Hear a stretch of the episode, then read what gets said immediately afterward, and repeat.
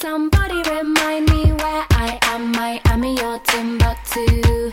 Did I ever tell you my uncle's monkey ran away from the zoo?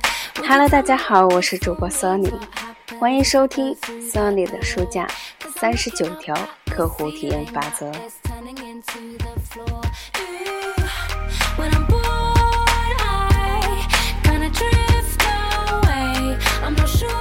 今天我们继续来学习第二十五条法则，把每位顾客都当成常客来对待。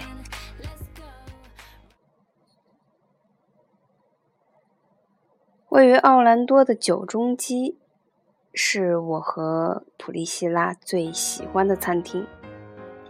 餐厅的老板呢叫做桑迪。每当我和普利希拉光临这家餐厅的时候，桑迪都会用拥抱来迎接我们，并告诉我们他见到我们特别的开心。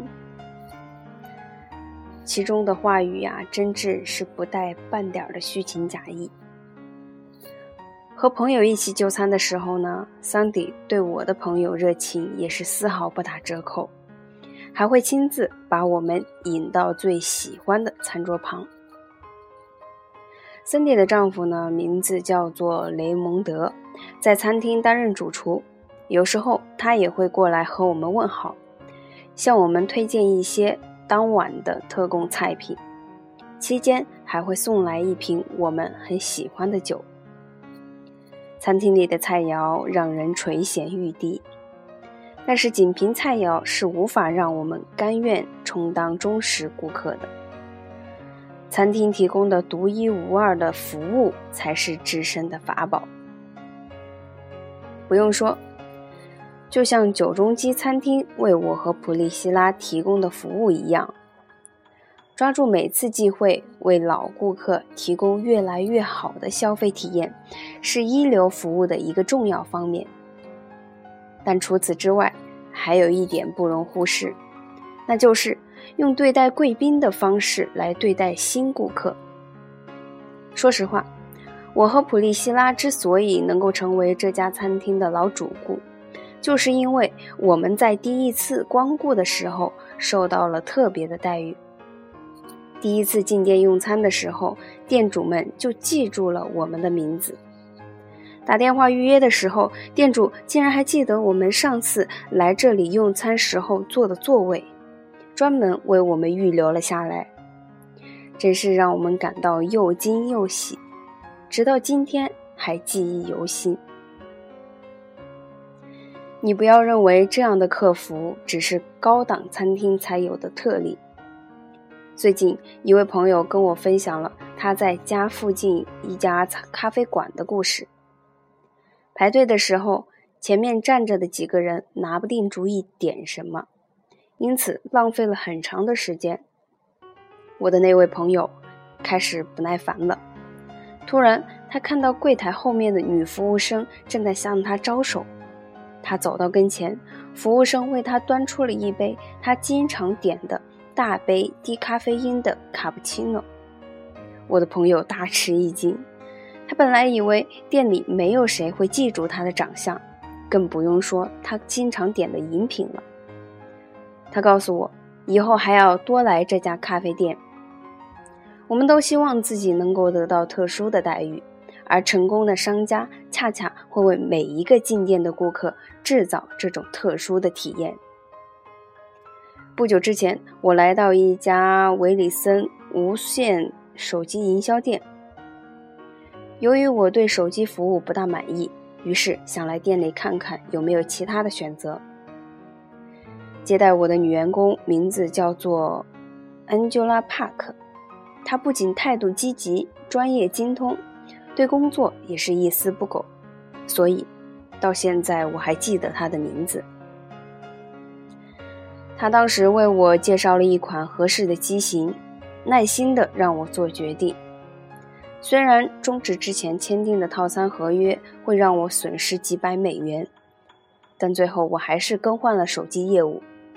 这也多亏了 Angela 的服务，她先是准确地理解了我对手机的需求，然后以此为根据，很快地帮我找到了一款合适的手机。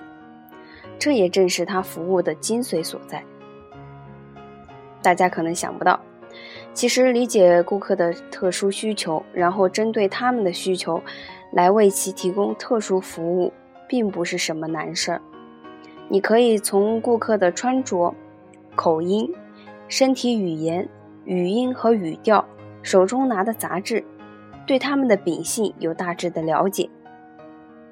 或者，你也可以通过对话中的只言片语，听一听顾客是不是第一次来到这座城市，或者说是其中一个人是否想吃份甜点，或者喝一杯香槟。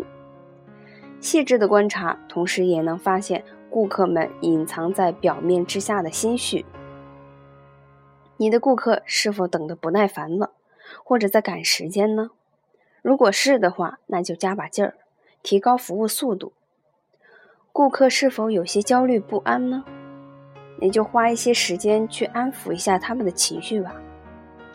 顾客如果有些泱泱不乐的话，你可以送他们一份小赠品，也可以给他们讲一个笑话来活跃一下气氛。顾客的这些负面情绪或许并不是因为你或者你的企业造成的，但是如果你能对这些情绪加以关注，那么你说不定就能找到突破口，摸索出这些顾客心中理想的服务是怎样的。简单来说，你应该尽力的去让老顾客有亲如家人的感觉，让新顾客有老顾客才能体会到的亲切感。电视剧《欢乐酒店》主题曲里有一句歌词：“每个人都知道你的名字，每个人。”都对你笑脸相迎，这样的酒店谁不愿意光顾呢？让每个顾客都感受到你对他们的欢迎，因为无论别人怎么说，在客服上，熟悉与亲切是绝对不会让顾客产生被轻视的感觉，反而会赢得宾客盈门。好，今天的学习到这里就结束了。那么下一节的内容呢是第二十六条法则：着眼于当下最需要关注的问题。情感因素是客户体验的精髓，满足顾客情感上的需求是他们每时每刻都需要关注的首要问题。除此之外，一切都是次要的。